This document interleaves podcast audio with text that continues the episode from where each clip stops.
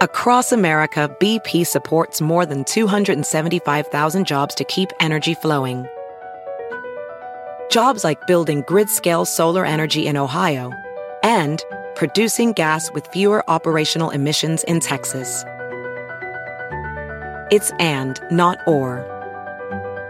See what doing both means for energy nationwide at bp.com slash investing in America.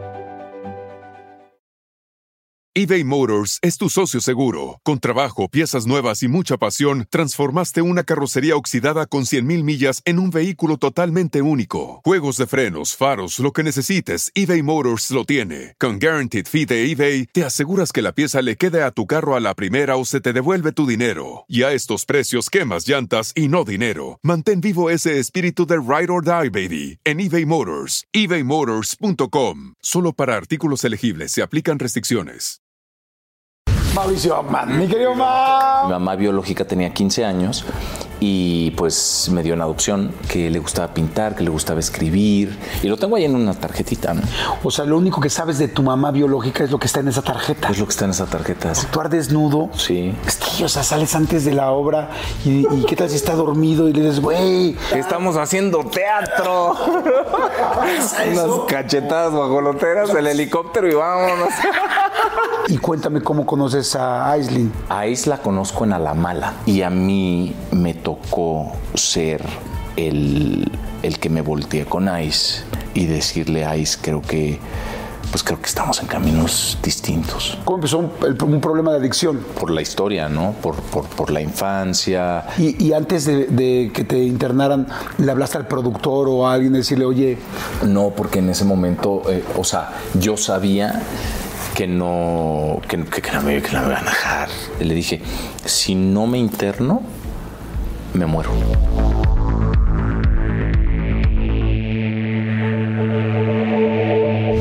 Pues un episodio más. Eh, me da muchísimo gusto porque nos conocimos hace algunos años, muy breve, pero siempre hemos tenido una vibra muy linda. Y el día que nos conocimos platicamos tan profundo, tan serio, tan padre, y nos dimos cuenta que teníamos muchas cosas en común. Hay muchas cosas que les puedo decir. Tiene muchísimas telenovelas, más de 15 telenovelas, eh, más de 15 películas también, pero películas además muy recordadas. Mucho teatro, mucho teatro. Es un gran actor, pero sobre todo lo que más me impacta y lo que me generó muy buena vibra es esa mm, profundidad de vida para poder platicar de las cosas y de las cosas que ha tenido que sacar adelante para estar aquí. Mauricio Man, mi Mm, querido querido, Mau, amigo. Qué gusto, man. ¿cómo estás, amigo? ¿Bien? no, pues feliz de estar aquí contigo. Qué rico platicamos hace cinco años, Hace ¿no? cinco años, sí, hace cinco años. Hace un rato que no nos veíamos, sí, pero- en minutitos profundizamos mucho. Es, es muy chistoso cómo hay personas que de repente se enganchan o se, eh, sí se ligan muy rápido de pum, pum, pum, pum, como que tienes empatía con ellos, ¿no? Sí, pues hay esta conexión, ¿no? Ajá. Que de repente, no sé, como, como de experiencias de vida que de repente te conectas y, y- y empiezas a hablar de, de temas y así nos pasó. Así nos pasó. Sí. Lo primero que te quiero preguntar, Sí. ¿que querías ser futbolista? Yo quería ser futbolista. Cuéntame, Sí. por favor. Pues bueno, la, la historia es de niño. eh, bueno, yo de niño hasta jugaba solo, ¿no? Por la diferencia de edades con... Tus hermanos. con- sí, con, con mis hermanos. Eh, yo le llevaba 6, 7 años al, al que sigue de mí. Y entonces yo jugaba, ¿no? Me, me- me tiraba yo el balón me- y los guantes y yo también así me... Es como, le daba te chutabas y parabas, sí, ¿no? sí, sí, sí. Y la verdad es que siempre me gustó, fui muy futbolero de niño y en la escuela, eh, pues estaba en la selección de, de fútbol de la escuela, en el equipo, y un día se juntó un torneo eh, de fútbol eh, de, con más escuelas y un... un, un- un evento cultural de varias obras de teatro Ok. y así también de diferentes escuelas. Y yo estaba en las dos. O sea, desde el teatro y en, En el fútbol. teatro, ajá. Entonces tenía que presentar una obra de teatro y también tenía que jugar fútbol. Entonces yo tenía que escoger. Bueno, me dijeron, no, pues no puedes hacer las dos cosas. Y dije, híjole, ¿qué hago? Las dos me encantan, tal. Y fue como, no, pues el teatro me apasiona, ¿no? Es una cosa que traigo desde niño también, pero es mi pasión, mi pasión. Y el fútbol, pues me encanta. Y dije, bueno, pues Ahí luego cascareamos. De, de- de- de cualquier manera, en tres años voy a decir como todo el mundo, no, es que tuve un problema en la rodilla. Yo iba a ser profesional, pero tuve una bronca en la rodilla porque casi todo el mundo dice eso, Ah, ¿no? dicen eso, no, no sé, no sé. ¿Y a qué equipo le vas? Al América. ¿Qué pasó? Oye, pues, ¿qué pasó? ¿Tú a quién ¿Por qué le vas a la América Cruz Azul? Al Cruz- no, pues ¿qué no. pasó? No, pues no. Oye, ¿por qué le vas a la América? Pues le voy a la América desde niño, ¿eh? O sea, Wow. yo creo que es algo que se quedó de, de- de infancia. Qué padre. Oye, algo que me llamó mucho la atención es que naciste en Washington. Nací en Washington, D.C. sí. Eres, o sea, eres norteamericano. O sea, soy, soy Tex-Mex. O sea, soy, no- soy mexi- me- Ah, mexicano. como las alitas. Y exacto, exacto. Soy mexicano y americano, no, bueno, y norteamericano. Este, porque nací en Washington D.C. Ahí me dieron en adopción, ¿no? Mi mamá tenía, bueno, esto es lo que sé, ¿no? Mi mamá biológica tenía 15 años y pues me dio en adopción, ¿no? Y eh, mi- mis primeros padres adoptivos ¿Tu papá sabes cuántos años tenía? ¿Cuándo? pues el dato que tengo es que ella, pues, era eh, gringa, norteamericana, tenía 15 años y mi padre biológico eh, 16 y español. Y la historia que más o menos sé es que ella se fue de viaje, tuvo un romance de verano, ¿no? Y regresó embarazada de este español, ¿no? Y, y eso es como, y tengo, o sea, lo que tengo es que, hace cuenta de ella, eh, ponen como rasgos físicos, ¿no? De que pelo negro, eh, tez blanca y eh, que era como, como muy artista, que le gustaba pintar, que le gustaba escribir. Y, y de él no hay como, como referencias físicas, ¿no? Nada más dicen que es español y que tenía 16 años. Y lo tengo ahí en una tarjetita, ¿no? Que después me imagino que a, a- a lo largo de los años, en algún momento de tu vida dijiste, quiero buscar Sí. quién era mi mamá. Sí, claro. O sea que Claro, claro, claro. hoy está, está, está fuerte y al mismo tiempo muy interesante. O sea, lo único que sabes de tu mamá biológica es lo que está en esa tarjeta. Es lo que está en esa tarjeta. sí. Y es lo que me acabas de decir. Y es lo que te acabo de decir. Y, Wow. y, y bueno, sí, nazco en Washington, D.C. y mi madre adoptiva y mi primer papá adoptivo vivían en Washington, D.C. porque mi, mi primer padre adoptivo, que en paz descanse, em, trabajaba eh, en el Banco Internacional de Desarrollo allá. Y, pero es muy chistoso. Yo siempre he dicho, wow, ¿cómo es la vida? Porque hacen una selección en la agencia, ¿no? De decir, bueno, viene este niño eh, que vamos a dar en adopción y, y vamos a hacer una selección, ¿no? Y hacen una selección, hicieron una selección como de entre 50 parejas, ¿no? Y la única pareja de mexicanos eh, se quedó con el bebé, ¿no? Entonces, o claro, ahí es donde dices, bueno, pues me tocaba a mí estar en México y ser mexicano por ¿Tu mamá. María? María. ¿Tu papá Guillermo? Guillermo, sí, sí. Los dos papás adoptivos. adoptivos. Sí. Eh, eh, así cuando naces de volada te entregan o, o sea, estaban esperando a que nacieras o ya eh, o sabes si tú ya eras un bebé No, que iban es- a entregar. el proceso empezó antes de que yo naciera. Es como que, como que ya sabían que, que, que iba a venir este bebé, ¿no? O sea, ya estaban haciendo el proceso con, con mi mamá biológica y, y empezaron a hacer el, pro- el proceso de selección, ¿no? Y yo nazco en eh, el 16 de noviembre, ¿no? Eh, y a mí me entregan, no me acuerdo si me entregaron en a finales de diciembre o enero. Ok, sí, chiquititito. Sí, de un mes. De un mes, ¿no? Este. Que primero es, o sea, de, esa, de la agencia, pues me fui a un foster home, ¿no? Que es esta casa en la que. de adopción. Eh, Sí, en esta casa donde. En lo, que, en lo que se hace el proceso de adopción. Y luego ya. Pero sí, yo habré tenido como dos meses Ok. cuando me entregaron. No, pero claro, también tenía 15 años tu mamá, o sea, era una niña, la mamá biológica. Sí, que la verdad es que, bueno, esas es, digo, ha sido todo un trabajo, Jordi, ¿no? Este, porque finalmente, eh, pues hay ciertas huellas de abandono, ¿no? Que se van, que se van formando, pero, pero sí, o sea, a mí me queda clarísimo que, pues que mi madre biológica, o sea, yo le, le vivo agradecido porque tenía otras opciones, ¿no? Claro, claro, Eh, la razón. tenía otras opciones y, y- y decidió Sí, traerte la darte la vida. ajá, y ponerte con una pareja que te cuidara.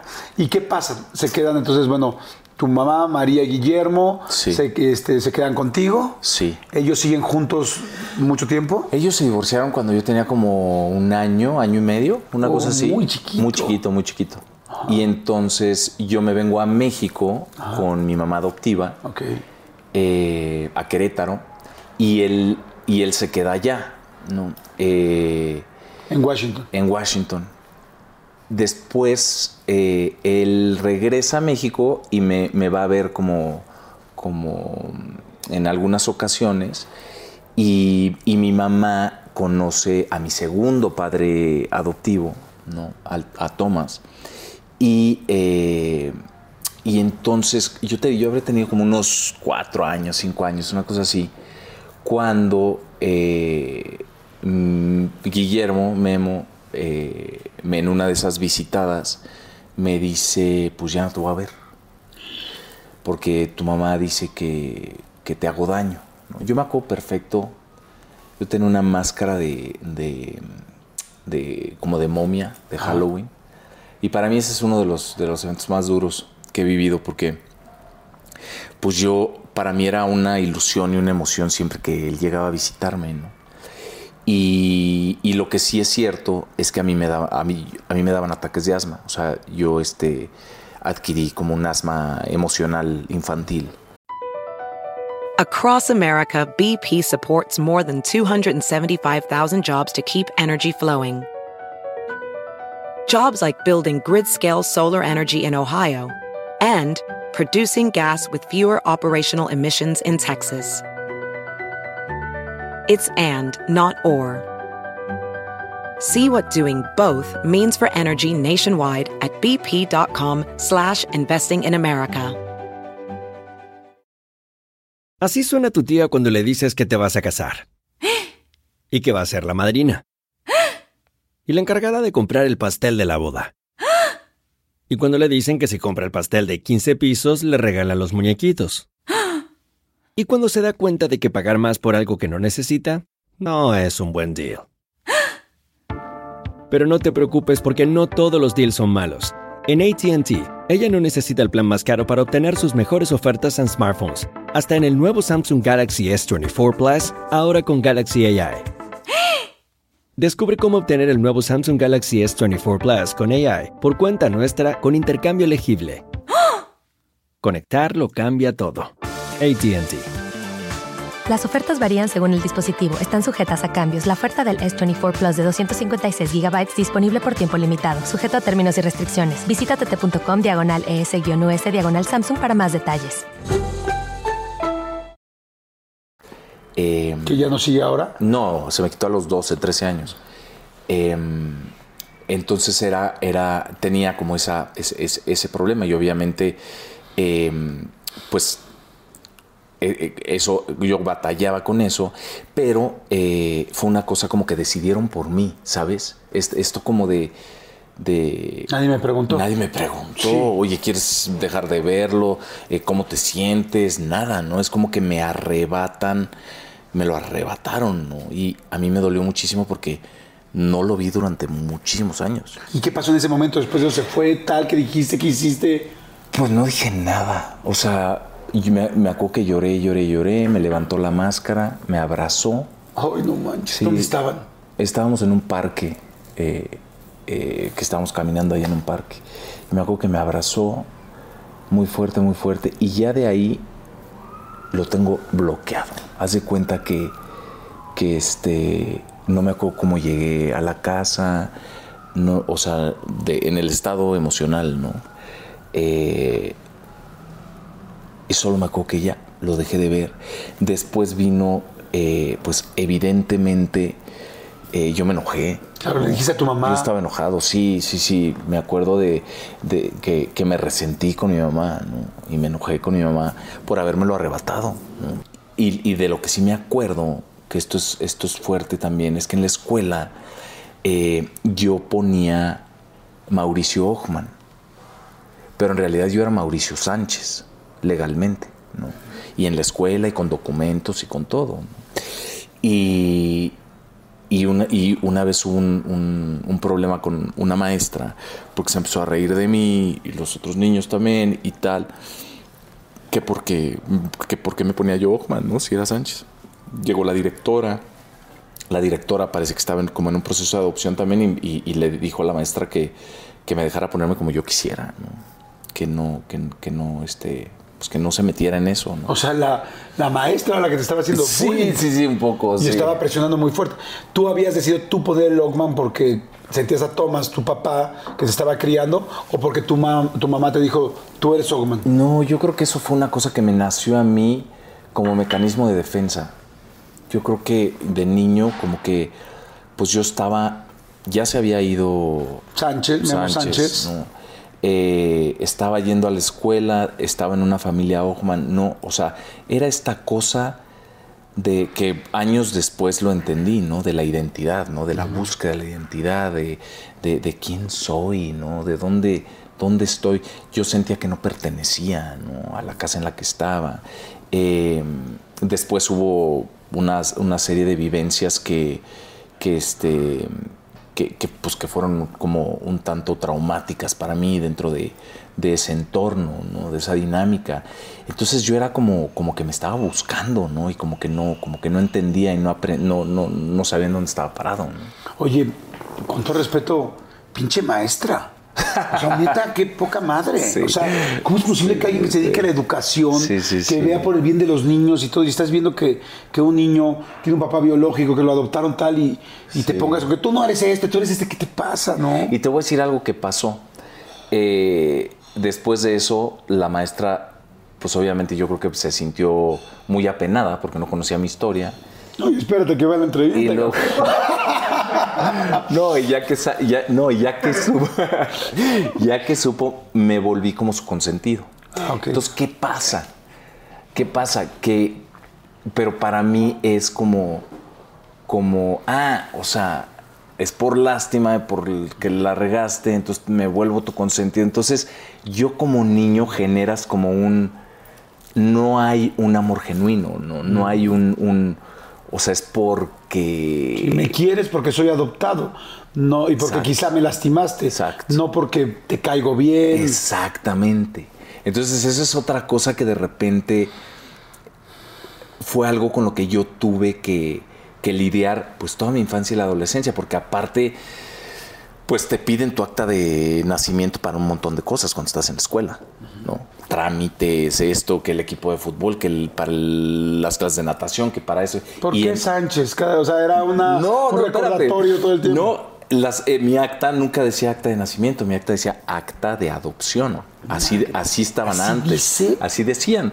Sí, hasta hace muy pocos años que tuve que, de dos actas, tuve que hacer una sola y entonces ya dice acta de nacimiento. Y eso porque este, el SAT me mandó llamar y me dijo, a ver, como que no cuadra, ¿no? ¿No? Entonces fui. Déjame decirte algo. Pinche SAT. No, pero estuvo, muy- estuvo interesante porque yo me enojé, o sea, te voy a decir, ¿eh? O sea, como que me llegó, me, re- me resurgió el resentimiento de decir, porque me dijeron, es que estas actas no las aceptamos en el SAT. Y yo, ah, cabrón. O sea, adoptados no, en el SAT, ¿no? O sea, uno O sea, que quiere no pagar. pagar impuestos. Exacto, uno que quiere pagar sus impuestos y, y porque soy adoptado, no, ¿no? Entonces es como, no, perdón, tal. No, no, Mauricio, no, no te enojes, que ya sabes. Y yo, no, a ver. ¿Tú ya pero- famoso? Ya, más o menos, sí. Entonces, pero a ver, explícame, que no sé qué, qué tal. Y entonces me mandaron a Arcos de Belén, ¿no? Entonces, entonces fui a Arcos de Belén y me dicen, pues no, no estás. Yo, ¿cómo no estoy? Tiene que haber un acta, un registro, un, un algo, ¿no? No, que no estás, que no estás, que no estás. Hasta que de repente ahí alguien dijo, a ver, bueno, a ver, espérame, voy a ir a no sé qué archivos de no sé qué cosa. Vente en cuatro días. Bueno, pues ahí voy otra vez en cuatro días y ya, pam, sale eh, eh, pues el, el- acta de adopción Sánchez, ¿no? Antes de ser Ockman. eh, acta de adopción Ockman. Entonces, de las dos actas, hace cuenta que pues hay, la- la- ya es acta de nacimiento, Mauricio Sánchez, le das la vuelta y dice este, adoptado por y el nombre y tal, ¿no? Entonces ya con esa acta ya pude arreglar y pagar mis impuestos y estar en orden. Qué, pero fíjate qué, interesante, la verdad, porque no es algo que, que, todos conozcamos, cómo se maneja el papeleo, estas situaciones, todo. Hay algo mucho más profundo, evidentemente, en todo esto, ¿no? y es ese sentido de pertenencia, ¿no? Yo no me quiero imaginar, o sea, piensen todos, tú eres adulto ya, pero aún así llegas a un lugar y dices, no, no estás en ningún lado. Madre, o sea, es o sea, me, ha perseguido este karma, o no este karma, sino esta línea de situaciones mucho tiempo, ¿no? Y es como recordatorios, recordatorios de pertenencia, de pues de, un cierto abandono que pues no es tu culpa, ¿no? Así que el chavo es el mínimo, que el, menos que tiene la culpa.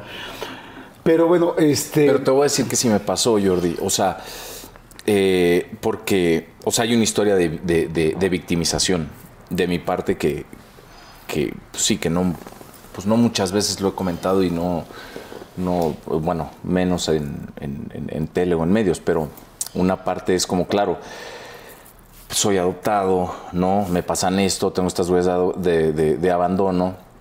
Tú sabes que tuve como un, un, problema de adicciones, ¿no?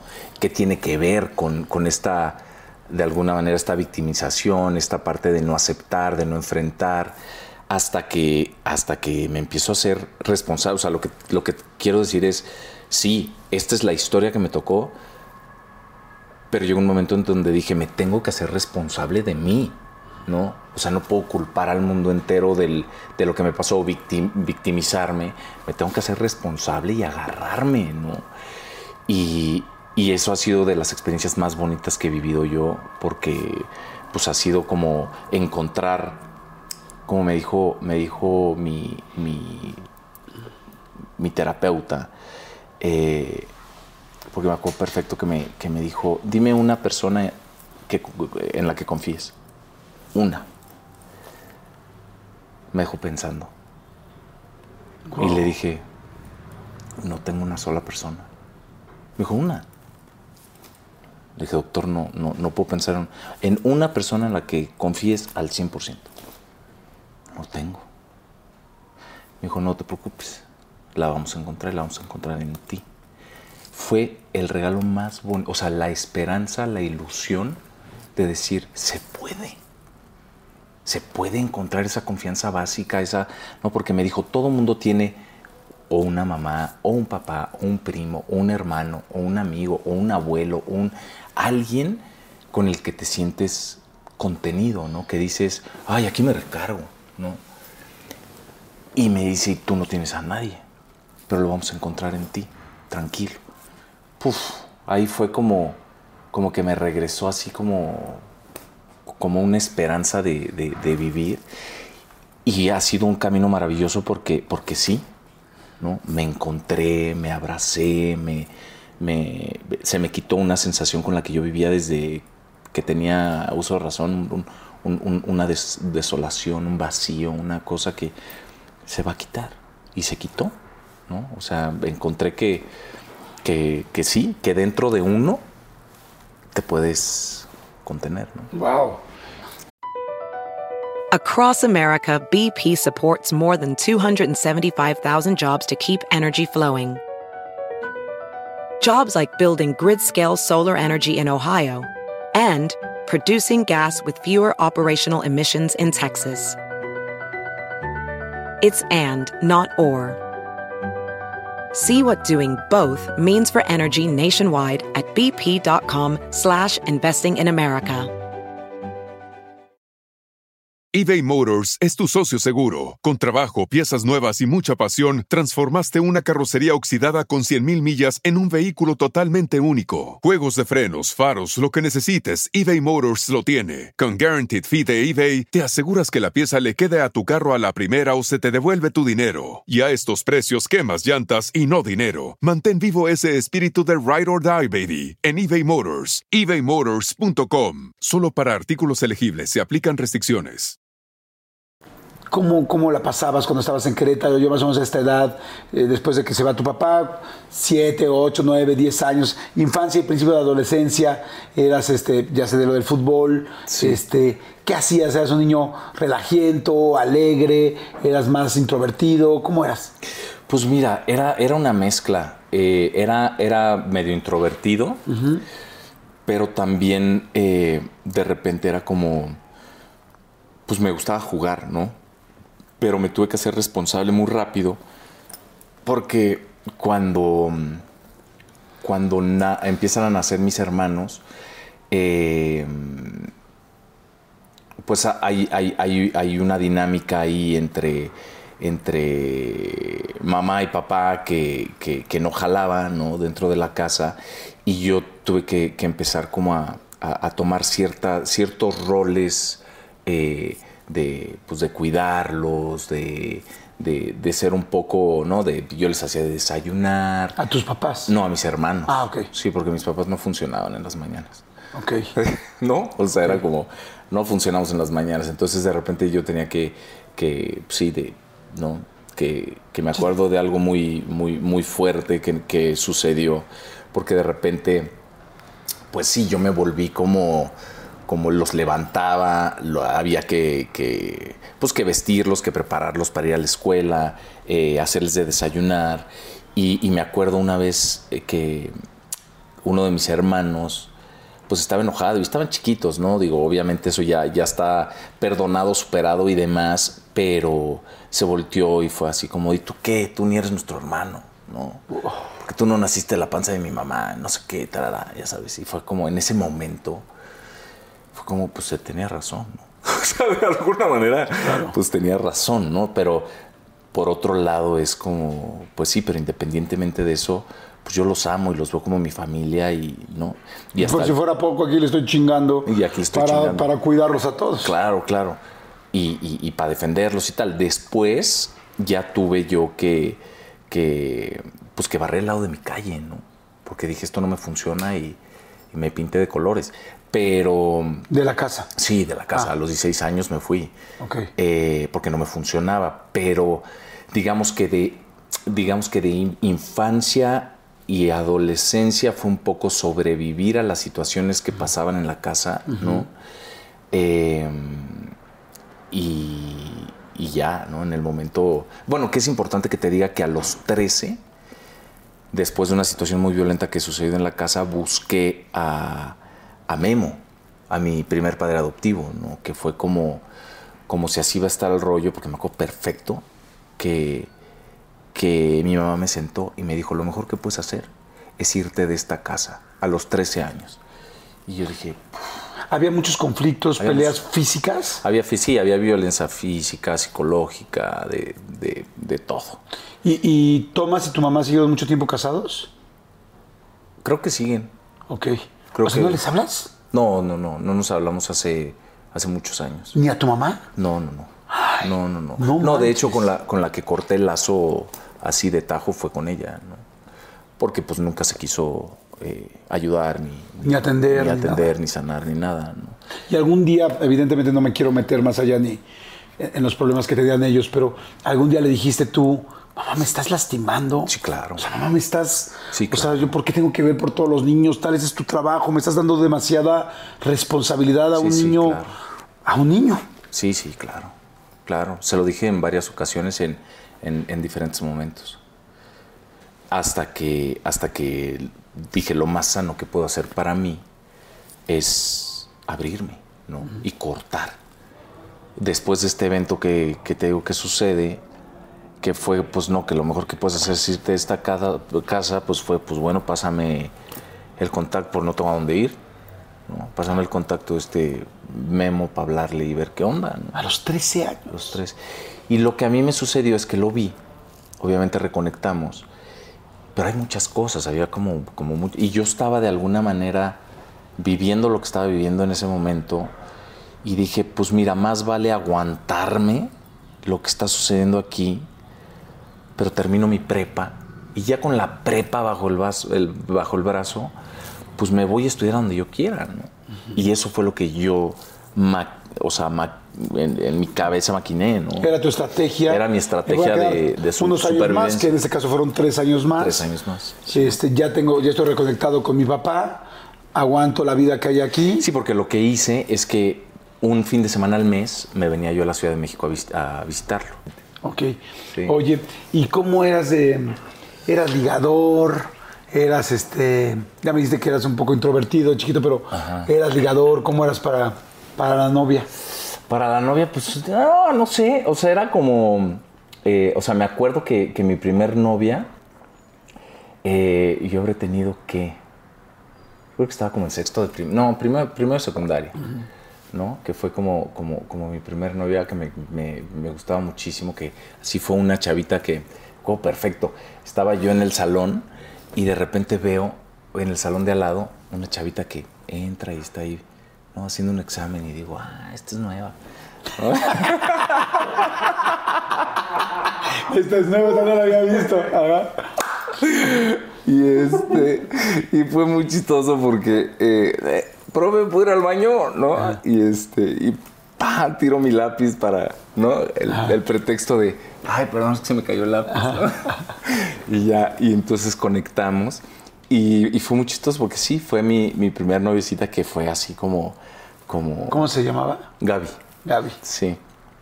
Y, y nada, pues la quise muchísimo, pero fue muy, fue muy loco porque yo estuve primero secundaria, en segundo secundaria, y en tercero me cambié de escuela. ¿no? Yo me cambié de escuela como cuatro veces. Y este. Y fue como, hace cuenta que yo sentía como que me iba a otro país, ¿no? Dije, no, pues ya me cambio de escuela, ya no, esto no va a funcionar. O sea, con la novia. Con la o sea, novia. ¿duraste los dos años? Duré, sí, no, no, no anduve luego, luego, o sea, me gustaba y tal, ¿no? Y empecé tímidamente, ¿no? Como a, y ella no me pelaba y se hacía la difícil y tal, y bueno, eventualmente fuimos novios y sí duramos un rato, un rato, un rato. No me acuerdo si un año, un poquito más, no, no- me acuerdo. Eh, pero, pero me acuerdo que cuando me fui de escuela, sí fue como, pues, esto se tiene que terminar, ¿no? Y, y pues nada, ¿no? Y lloré y tal, y todo el rollo, pero bueno. Pero te voy a decir algo. Tiene toda la lógica. Tu vida estaba marcada de finales. Sí, O sea, tu vida todo el tiempo eran despedidas. sí, sí.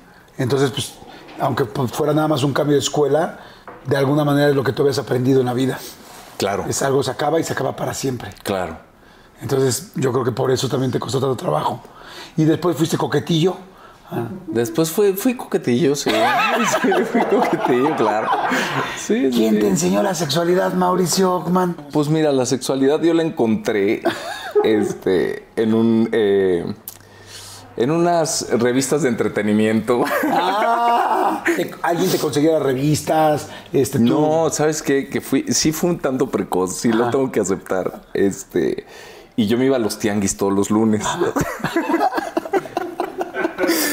y había un puestito donde tú podías, ¿no? Adquirir tus películas, tus VHS. Bueno, eran beta en, esa, en- en esa época, ¿no? Y tus revistas, ¿no? Entonces yo, me, y yo iba con mi portafolio, este, ¿ya sabes cuál de los duros? El Samsung ¿El Samsonite duro? Sí, el color vino, ¿no? No, no, el mío era color azul. Ah, ok, ya. Era color azul. Entonces yo iba. chic, chic, chic, ta, ta, ta, ta. Mete, mete la merca, ¿no? Ya desde ahí empezaba el chino. Mete la merca. Así. ¿No? Mira, échame esa, échame esta. Bueno, sale. Juan, vengo el próximo lunes, las, las intercambiamos. Sí, porque las podías intercambiar. ¿no? Ah, sí, oye, Claro. qué negocio encontraste tú. Yo iba, no, es que te digo algo. Yo iba, yo creo que mucha gente se va a acordar de esto. Yo iba aquí al, al, al, al Sanborns Ajá. y en el Sanborns era terrible porque estaban las arriba, Claro. entonces no alcanzabas. No, no, no. La ponían hasta arriba presente para que los chavitos no las vieran. Ya luego mandaron esas payasadas de del plástico, la bolsa de plástico donde las tapan, ¿no? Sí, sí, Nada más para que veas la carita y te imagines. Pero a mí me costó mucho trabajo conseguir una porno. De que el hermano, el hermano, y la prestaban y era como, pues era como oro, así de wow, ¿no? Sí. Pero pues tú tenías el tianguis muy bien. No, no, no, ahí el tianguis fue, claro. ¿Y las películas, te acuerdas de tu primera película que viste? Ay, no me acuerdo. No, o sea, o sea, no. sí, o sea, decirte qué, cómo se llamaba y así, no, pero, pero sí, ahí le daba. ¿De yo. caricaturas nunca viste? Porque yo me sorprendí. o sea, veía los pitufos y los Thundercats, no, pero. es que yo de las primeras. O sea, película por caricatura, Sí. no, no, no. Sí, no. no, sí y mira, una. pensé que yo tenía una infancia. No, no, no. No, yo de las primeras que vi era de Blancanieves y los siete enanos. ¿Qué? No, no, los enanos. No, no, y yo me asusté. Pues es que no me asusté porque ya estamos grandecitos, pero decíamos, ay, hinches enanos, o sea. Y también decíamos, pues Blancanieves, pues viviendo con nueve. Claro, claro. ¿Eran nueve o siete? No, ah, bueno, no. es que había dos que estaban tan cañones que yo veía nueve. Pero, ¿y la, y la Laguna Azul? ¿Cuántos años tienes? La Laguna Azul, claro. ¿Cuántos años tienes tú? Yo tengo 44. Ah, no, yo soy más grande que tú. Sí. No sé. Sí, sí, ¿Cuántos sí, yo tengo tienes? 50. Ok, ok. Pero, o sea, no, es que sí somos generación distinta. No, pero la Laguna Azul me tocó, ¿Sí? ¿eh? Sí, sí, sí. Era la primera No, y te- película que yo vi así de Brooke Shields desnuda y era No, wow. te tengo que contar mi anécdota con Brooke Shields. Porque yo estaba enamorado de Brooke Shields. Todos. Me fui a estudiar actuación a Los Ángeles eh, y de repente me la topé. Y fue ¿En dónde? en Los Ángeles. Estaba yo ahí en. O sea, en un- en un sí, café, en- o- en el- estábamos en, en. ¿Cómo se llama este? El Hilton, el- donde se hacen los globos de oro. ¿no? Ajá, en el Beverly Hills. En el Beverly Hilton. Y este, y me la topé y me quedé así parado viéndola y se me voltea y me dice. No, como pídeme la foto. ¿no? Tú eres el de las revistas del tianguis. Y no pude, o sea, no, no, no pude nada, me quedé helado viéndola. O sea, no daba crédito. ¿En serio? ¿Y no se lo No pudiste pedir? No se la pude pedir. La verdad es que soy de poco, de, de- de pedir pocas fotos. Y eso que me tocó meserearle a, a, pues a Diane Keaton, a Es que tú eras Elizabeth mes- Shue, fui era- mesero. fuiste mesero en Beverly, Hill- en Beverly Hills. Sí. ¿Acaba la prepa? Acabo la prepa. Ya no estudiaste carrera ni nada. Y te fuiste a actuación. Te voy a contar qué me pasó. A, a los dos meses de, de- Antes de terminar mi prepa, yo ya venía. eh, pues un fin de semana al mes a ver a, a- a Memo, ¿no? A, a mi primer papá adoptivo. Y él estaba, digo que él, mi, mi incursión en la meditación y era eh, Siddha Yoga, ¿no? Pepita Gomis, que en paz descanse, iba, iba a Siddha Yoga. Y era amiga de Memo, o sea, era, ¿no? De- Pepita Gomis, ex esposa, bueno. ex esposa de Héctor Suárez. de que en paz descanse, Que en paz descanse. Y entonces eh, estábamos ahí en la cafetería y fue como, ah, mi marido está haciendo casting eh, para, su, para su, nueva, eh, su nuevo programa de televisión. ¿Por qué no vas? Y dije, ah, pues no tengo nada que hacer, no, me regreso un Pues sí, voy. Y le dije a, a, a Ahí Memo- ya habías hecho un Peter Pan cuando estabas más chavito en una no, ya obra de había, teatro. sí, ya había hecho Peter Pan, eh, Pingüino de Mary Poppins, todo Ah, O sea, ya, ya te gustaba cañón la Sí, actuación. ya- ya había Pero hecho- ya habías acabado tu prepa. ya había hecho todo, eh, este, varias obras de teatro este, escolares y tal, y no había acabado mi prepa todavía. Entonces pues, le dije a Memo, ¿puedo ir al casting? Sí, claro. Este, Memo fue el único que realmente me apoyó eh, en el tema de la actuación. Pero bueno, el caso es que voy al casting, eh, me recibe Héctor y, y, estaban ahí varios, ¿no? Y pues nada, yo hice mi casting, tal, me fui y a las dos semanas recibo la llamada de Héctor, ¿no? Héctor Suárez. de Héctor Suárez. Me dice, mijito, eh, vas a estar con nosotros y nos vamos eh, a los estudios Universal en dos semanas. Y yo, Héctor, no he terminado mi prepa. Pues a mí me vale madre, mijito. Así, de, de si quieres, ahí está. eh, si no, chao, ¿no? Y fue como, ¿qué hago, no? Fui a hablar con el director de la escuela. El director de la escuela me dijo, no, yo no te puedo dejar ir ve a hablar con tus maestros. Y ya fui a hablar con mis maestros y como todos sabían que yo estaba, que esa era como mi, ¿Tu pasión? mi pasión, pues se juntaron y decidieron que sí me dejaron ir. Me dijeron, órale, vete y regresa a presentar exámenes finales. Y me fui a vivir mi experiencia con Héctor esos dos meses, regresé a presentar exámenes finales, todo bien, padrísimo. Y, este, y luego ya, con Héctor me quedé como año y medio trabajando y luego ya me fui a vivir a, a Los Ángeles a estudiar actuación. Ahí fue cuando llegas y me estabas platicando que había sido mesero en un principio. Sí, en Los Ángeles. Ajá. Sí, en Los Ángeles llegué y... Tenías dinero, estás bien chavito, 16, 17 años. Pues no, no tenía dinero, por eso, por eso me tocó meserearle para pagar mi escuela y para, eh, digo, ahí... Es difícil ser mesero, ¿no? Yo también he mesereado y es... A mí se me hizo A complicadísimo. mí me Cada vez- encantó. Sí. Sí, yo lo disfruté mucho. La verdad es que fueron cuatro años, tres, cuatro años mesereándole y disfruté mucho el, el- el- el restaurante y, y- y sí, como que el ambiente. ¿No te costaba trabajo? Porque a mí me costaba trabajo cuando pasaba de mesa en mesa y una que- el salero, el tal, te encargo la ensalada con no sé qué. ¡ah! No, yo te tengo que contar una. A mí se me cayó, yo traía la charola con dos jar- jarra de limonada y jarra de iced tea y en una de esas un mal paso y se me cayó todo encima de un cliente. El cliente me quería matar. Madre Que bueno, el manager, que era amigo mío, este, y yo de repente abusaba de eso, eh, yo de repente me sentaba a cotorrear con los con, los, comensales. ¿Ah, sí? Me decía, ¿qué haces? Pues nada, estamos aquí echando, está, bajito el rollo, estoy echando cotorreo, tratando de ganarme mi propina, ¿no? Claro. Y este, pero sí, fue, fue, fue muy divertido. Y ahí me tocó, te digo, me tocó mesererle a Diane Keaton, a Ralph Macchio, salud, El de, el de Karate Kid. Gracias. Eh, al cantante de Kiss, sí, a, varias, a, varias- a Elizabeth Shue. Mira, qué loco, Elizabeth Shue y Ralph Macchio, claro, que eran los de la película de Karate Kid, los dos. ¿Elliot Chu y la güerita? Elizabeth Shue, sí. Ay, la me güerita. encantaba. Sí, sí, sí, estaba padre. Hay una revista también. de- Esa no la vi. si no, qué pena, ¿cómo va a querer su bistec, no? No, es que eras muy guapa. bueno. no puede ser. Oye, qué padre. Entonces, disfrutaste la mesereada. de, con esa lana estudias actuación. Estudiaba actuación, sí, me acuerdo que Memo, Memo me, me- me ayudaba ahí de repente con lo que podía. Y este, eh, porque sí, tenía que pagar la renta, tenía que pagar la, la carrera de actuación. Ahí ya no veías, por supuesto, a tu mamá. No, sí, sí estábamos en contacto todavía. en contacto. Sí, sí, sí, sí. O sea, el, el- el- digamos que el- la separación definitiva ya vino más tarde, ¿eh? Porque yo, o sea, obviamente yo viviendo lejos eh, y haciendo mi vida, pues como que, no, ahí de repente me enteraba, me enteraba, ella me lloraba mucho y yo le decía, yo no me voy a meter en, en los problemas entre tú y mi papá. O sea, es su relación, yo tengo mi relación independiente con cada uno. Yo, eh, fíjate que hubo, una, una, tuvimos un encuentro muy bonito con, con mi papá, con Tomás, el segundo padre adoptivo, porque él viaja eh, por cuestiones de trabajo y me dice, estoy aquí, te quiero ver. Y dije, órale, va. Y, y nos vimos. Él era un hombre de muy pocas palabras, ¿no? Y de, y de un contacto emocional y sensible nulo, ¿no? O sea, era como un hombre muy, muy, muy fuerte, ¿no?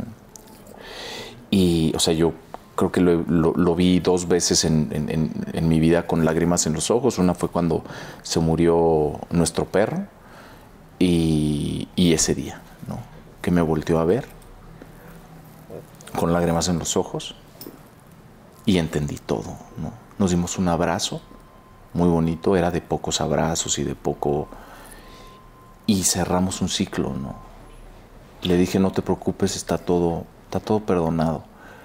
Y de ahí en adelante, cuando yo iba a visitar, nuestra relación cambió, ¿no? O sea, era de mucho respeto. eh, él, él se empezó a dar cuenta de, pues de lo que yo iba, lo que yo iba logrando, ¿no? Y, y entonces yo logré separar cuando, cuando mi mamá eh, de repente me hablaba como para quejarse de él, yo decía, no, conmigo no es. Ahí entre ustedes, ¿no? Arréglense, háganse bolas. Y, y lo que sucedió con el tiempo es que de repente, eh, pues sí, o sea, eh, yo al ver que, que, no sé, este- esto me lo vas a entender tú muy bien, porque cuando tú te trabajas y estás trabajando en ti estás, eh, te sales de una dinámica enferma eh, o no sana, ¿no? Te sales como de esa codependencia o de ese eh, núcleo enfermo y te empiezas a sanar, pues las piezas empiezan como que no, ¿no? Es como que descuadras el, el- rompecabezas, ¿no? Y, y que tiene que ver con mi recuperación, con, con mi amor propio, con mi confianza básica, con muchas cosas que fui adquiriendo y, y- y- y trabajando en mí, eh, pues empezaron a mover eh, fichas, ¿no? Entonces, obviamente después de, de- de varias insistencias, al recibir ciertas agresiones y ciertas este, eh, violencias psicológicas y así, pues tuve que poner un, un- un límite muy mamá. fuerte, sí. ¿Ella sí alcanzó a ver parte de tu carrera, de todo lo que estabas haciendo? Sí, sí, yo creo que ella sí, sí debe de ver cosas, sí. Oye, y entonces, bueno, empiezas en Los Ángeles, empiezas a tomar las clases, eh, me imagino que haces castings también en Estados Sí, Unidos, claro. ¿no? Hiciste una primera película ya con Kevin Costner, Sí. una pequeña parte, ¿no? Sí, sí. Message in a Bottle. Message in a Bottle. Ajá. Sí. Esa fue como la primera así de, de, ay, Hollywood tal, voy a hacer un pedacito, pero aquí estoy ya, ya estoy en estas grandes ligas. Pues sí, mira, más que grandes ligas, porque como que nunca, nunca lo, he visto así o, o lo he vivido así, como que para mí mi sueño siempre era como, pues quiero actuar, ¿no? O sea, como que de niño eh, me gustó y sin importar dónde, ¿no? Y pues sí, estaba estudiando actuación allá y luego eh, entre casting y casting, eh, Luis Mandoki, eh, que estaba dirigiendo eh, Message in a Bottle, pues fue como de, me invitó a castear, casteé y, ya me, me puso en ese personaje, ¿no? Eh, que para mí era como, como, pues estuve casi un, prácticamente un mes ahí, ¿no? Es una participación pequeñita, pero para mí fue, imagínate, pues estaba Kevin Costner, Robin Wright, Paul Newman, ¿no? Wow. Y para mí fue como, como, pues como muy bonito, ¿no? Claro. Sí. Ya habías trabajado con Héctor Suárez. Sí. Luego empiezan a pasar estas cosas. Eh, regresas a México y ¿cuál es la primera serie o novela que te empieza ya a posicionar pues con la carrera que hoy conocemos? Lo primero fue Azul Tequila. Ah, con Bárbara Mori. Con Bárbara Mori, sí. Nada perdido, ¿no? No, pues no, yo feliz, ¿no? O sea, Bárbara Mori, eh, Fabiola. Campomanes, eh, Víctor González. eh, fue, fíjate que, que, que fue un, yo creo que es mi novela más, pues de las que más quiero, ¿no? Porque tengo que decirlo, Humberto Zurita y Christian Bach eh, pelearon por nosotros porque pues hoy evidentemente eh, querían, la empresa quería eh, pues actores conocidos, de nombre, ¿no? Que ya tuvieran una trayectoria y pues nosotros cuatro estábamos empezando realmente, ¿no? Y Cristian y Humberto eran los productores de, de, de esa, de esa novela, ¿no? Y, y fue gracias a ellos, ¿no? Yo pues digo, fue un casting como de seis días, cinco seis días, ya ni me acuerdo cuántos. Y para mí fue, fue una felicidad cuando me dijeron, no, pues eres tú, ¿no? Fue como, wow, qué padre. Y, y, sí, pues yo les vivo agradecidos porque a- Azul Tequila se convirtió en la primera novela que se vendió a la BBC de Londres y, y fue como internacional por, pues, por el tema y todo, ¿no? Entonces, sí. Y es, eh, o sea, cuando actúas te sientes en tu, así, es wow, o son de las cosas más felices que haces.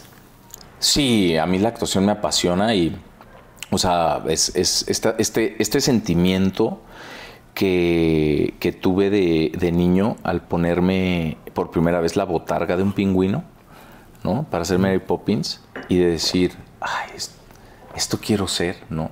Que yo me imagino que de chavito, pues obviamente, no me imagino, así lo viví, ¿no? Era terapéutico, ¿no? Estar haciendo... Claro, pues de todos los problemas que tenías, Sí. vamos a escaparnos a hacer algo que me gusta y que no es mi vida. Y era un, y era un lugar seguro, ¿no? Claro. Y hasta el día de hoy sigue siendo un lugar seguro, ¿no? Eh, digo, ya con, con- con- con mi vida y conmigo también en un lugar seguro, pero, pero es, o sea, a mí me encanta, o sea, hay una sensación que me gusta, o sea, me gusta vivirlo, ¿no? Entonces, claro, y ver a la gente eh, disfrutar y, y, no, sobre todo en teatro, que tienes la, la- la- el, el- pues Sí, la ahora sí que retroalimentación ahí, ¿no? Pues es maravilloso, ¿no? Oye, ahorita que estabas hablando de teatro, este, hiciste Ecus. Sí, sí, sí. Hiciste 4X. Sí, sí. Que evidentemente el trabajo, pues lo más importante es la parte actoral. Pero, híjoles, actuar desnudo Sí. está cañón, ¿no? ¿O no? Pues no, eh, para mí No. para, o sea, no sé por qué, pero como que el cuerpo es como una herramienta más, ¿no? Y cuando se necesita la herramienta, pues hay que usarla. ¿no? Así está. Oye, pero la primera vez que te dijeron, la primera vez que te dijeron, oye, pues mira, queremos ofrecerte Ecus, tal, la, la obra es así, tal, y en esta parte es completamente desnudo. Sí. Nunca fue un, no. La verdad es que a mí me acuerdo que me, me- me preguntaron, oye, ¿tienes algún problema encuadrado? Te dije, pues no, la, la neta es que no. Y, y nunca lo tuve. ¿eh? Entonces no eres un cuate poderoso. Pues no, o sea, en, en- no, o sea, o sea, es como no, O sea, no me lo pienso dos veces. Si el- lo que siempre digo es, si, si me vas a poner a encuerarme por encuerarme, Ah, entonces te voy a justificar y te voy a decir, no, el personaje aquí ya nomás es enseñarla por enseñarla, ¿no? O, o hacer esto por hacer esto. Eh, pero si va y si, si tiene que ver, ¿Por eh, pues sí. Sí, porque además, como dices tú, todo el contexto está llevando, ¿no? El texto, la situación, a dónde te llevó la historia, Sí. ese desnudo tan crudo. O sea, sí, te entiendo, o sea, le estás consiguiendo una reacción fantástica. Sí, sí. Oye, pero ya aquí entre nos. Yo siempre he pensado, ¿no? Cuando he ido a ver una película, una película, una obra donde se desnudan hombres o mujeres, pero especialmente hombres, digo, ¿y qué? O sea, sales antes de la obra y, y qué tal si está dormido y le dices, güey, más o menos ponte presentable, cabrón. O sea, como, o sea, despiértate, tal. Estamos haciendo teatro. Pasa eso. Unas cachetadas guajoloteras del helicóptero y vámonos. Hazme quedar bien, Hazme ¿no? quedar bien. Porque pues hay días mejores que otros, ¿no? Pasa, Ay, no pasa, lo sí. piensan o no lo piensan. Pues mira, la verdad es que no sé, o sea, yo, yo la verdad es que no me clavo mucho en eso y de repente es como, como no sé, o sea, de repente bromeo con, con el productor, con Rubén Lara, que ahorita estamos, bueno, hice una gira de por qué los hombres aman a las Cabronas. cabronas. Con él hice 4X, ¿no? Y también era como de, como de, este, de, de encuerarnos, ¿no? Entonces ahí en el jajaja, jijiji, no, pues que sí, no, pues que no les digo, la mía es teatral. o sea, ni se, o sea, No se preocupen. No se preocupen, es teatral y ya. O sea, va a salir bien Va a salir bien, va a salir bien. Salga encogida o no. encogida, mediana, feliz, contenta o tristona, va a ser Le gusta el teatro. Va a ser teatral. Sí. Oye, y evidentemente cuando empieza el Señor de los Cielos, Ajá. o sea, es una locura, ¿no? El Sí, O sea, la- primero, Sí. evidentemente la serie, ¿no? Y luego tu personaje del Chema. Sí. Eh, y todo el mundo vuelto loco y, y la historia y, y evidentemente la- las mujeres están vueltas locas de no, es que Mauricio Ogman tal Sí. y luego hacen un spin-off, sacan de ahí una serie que es, es el Chema en específico. Sí. Este, cuéntame, o sea, va a haber sido un momento importantísimo, ¿no? Después de todo lo que has platicado, Sí. de repente llamar tanto la atención. Digo, lo habías llamado ya, pero hacer un algo pues tan importante. Sí, fíjate, te voy a contar. Eh, el, el Señor de los Cielos se hace y me hablan eh, para entrarle al final de la primera temporada. No, No, que hay un personaje eh, que es el Chema, eh, queremos que entre los últimos cinco capítulos para dejar ah, así como el, el- antecedente de que porque vamos a hacer la segunda y entonces va a ser como el- el que lo va a antagonizar y, y al final de la dos lo matamos y tal. Dije, ah, bueno, está bien. ¿Te gusta tal? Dije, ah, pues está padre para hacer algo distinto, ¿no?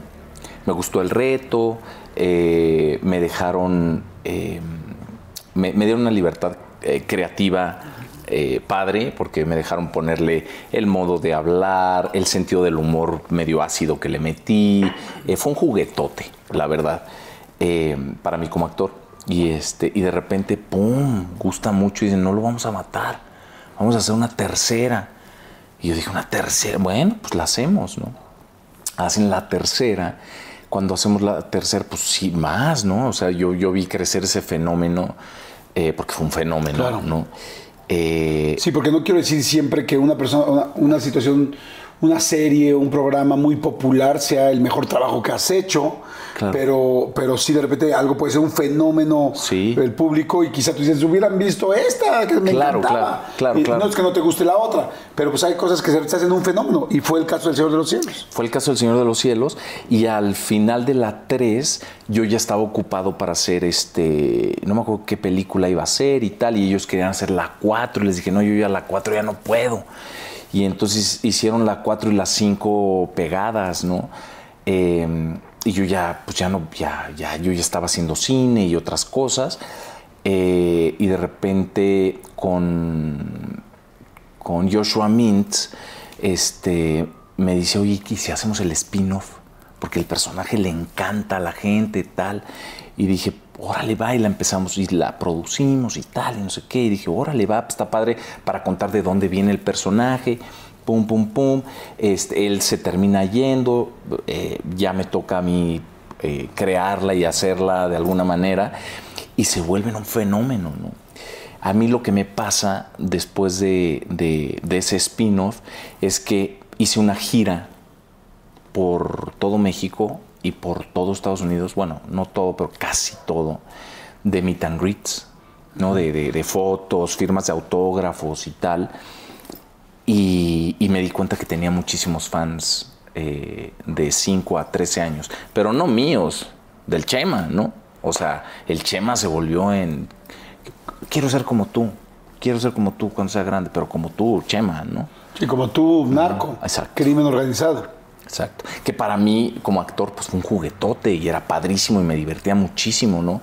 Pero ahí me cayó, no sé, me cayó, no sé si me, me juntó con que estaba naciendo, acababa de nacer eh, Kai, mi segunda bebé, em, y, esta experiencia que tuve con, los niños, ¿no? Que dije, creo que el mensaje, creo, que, creo que algo, algo estoy haciendo mal, ¿no? Y tengo sí siento que tenemos responsabilidad social un poquito, ¿no? O sea, digo, está padre actuar y, yo sé que como actor haces diferentes personajes y tal, pero de repente dije, el mensaje que estamos mandando está como torcido, porque al final no estamos diciendo, oye, está cañona esta vida, no está padre, aguas, estamos diciendo, está cool, está sexy, el todas mías, todo se puede, ¿no? Y dije, no es el tipo de mensaje que quiero mandar. Que no quiere decir que no me gusten los personajes complejos, maquiavélicos, ¿no? Yo puedo ser el malo de la historia, pero ¿qué estamos eh, queriendo decir eh, eh, con el proyecto? Eso no significa que si te ofrecieran otro papel de crimen organizado, dirías no. No, no, no, porque depende, o sea, por ejemplo, lo que yo les decía era contémoslo, pero, pero, pero, pues como es, ¿no? Contémoslo de, de la manera que, no enalteciendo esto, porque de repente. Sí, que esto ha pasado muchísimo en el país, ¿no? sí, sí, sí. O sea, muchísimos chavos que lamentablemente dicen quiero esa vida. Sí. No, y se, hicieron estadísticas, ¿eh? O sea, hay estadísticas de, de, la cantidad de, de chavos, ¿no? O sea, menores de, edad que dicen eso, yo, ese es mi objetivo. Y de chavas que dicen yo quiero andar de, grande con, con uno de estos. Ajá. Mucha gente que ha hecho, eh, pues, la gente que ha hecho Narcos, me refiero a la serie de Narcos, o, El Señor de los Cielos, o todo, Las Buchonas, en fin, tantas series que ha habido, de repente, pues la gente sí del crimen organizado, pues se vuelven fans y los siguen y los ven y dicen, ay, me gusta cómo nos representan. Te tocó que se acercara a alguien, te tocó conocer a alguien en algún evento tal que dices, este, oye Mao, pues nosotros, como el otro día le decía Joaquín Cosío, ¿no? Me decía, este, nosotros somos los de veras. Mira, o sea, sí, me tocó, tuve una experiencia eh, fuerte. Eh, me interceptaron en una carretera. Eh, yo, yo creo que el, que iba manejando sabía, ¿no? Me estaban llevando a un evento de, un lugar a otro. Me interceptaron después de, pasar como dos, tres retenes. Que ahí es donde te das cuenta que que, ay caray, ¿dónde estamos, no? Eh, me dice, voy a echar gas. Y dije, y era un trayecto de 45 minutos. Y dije, ¿por qué? O sea, ¿cómo no echaste gasolina? No, no, no, no me dio tiempo.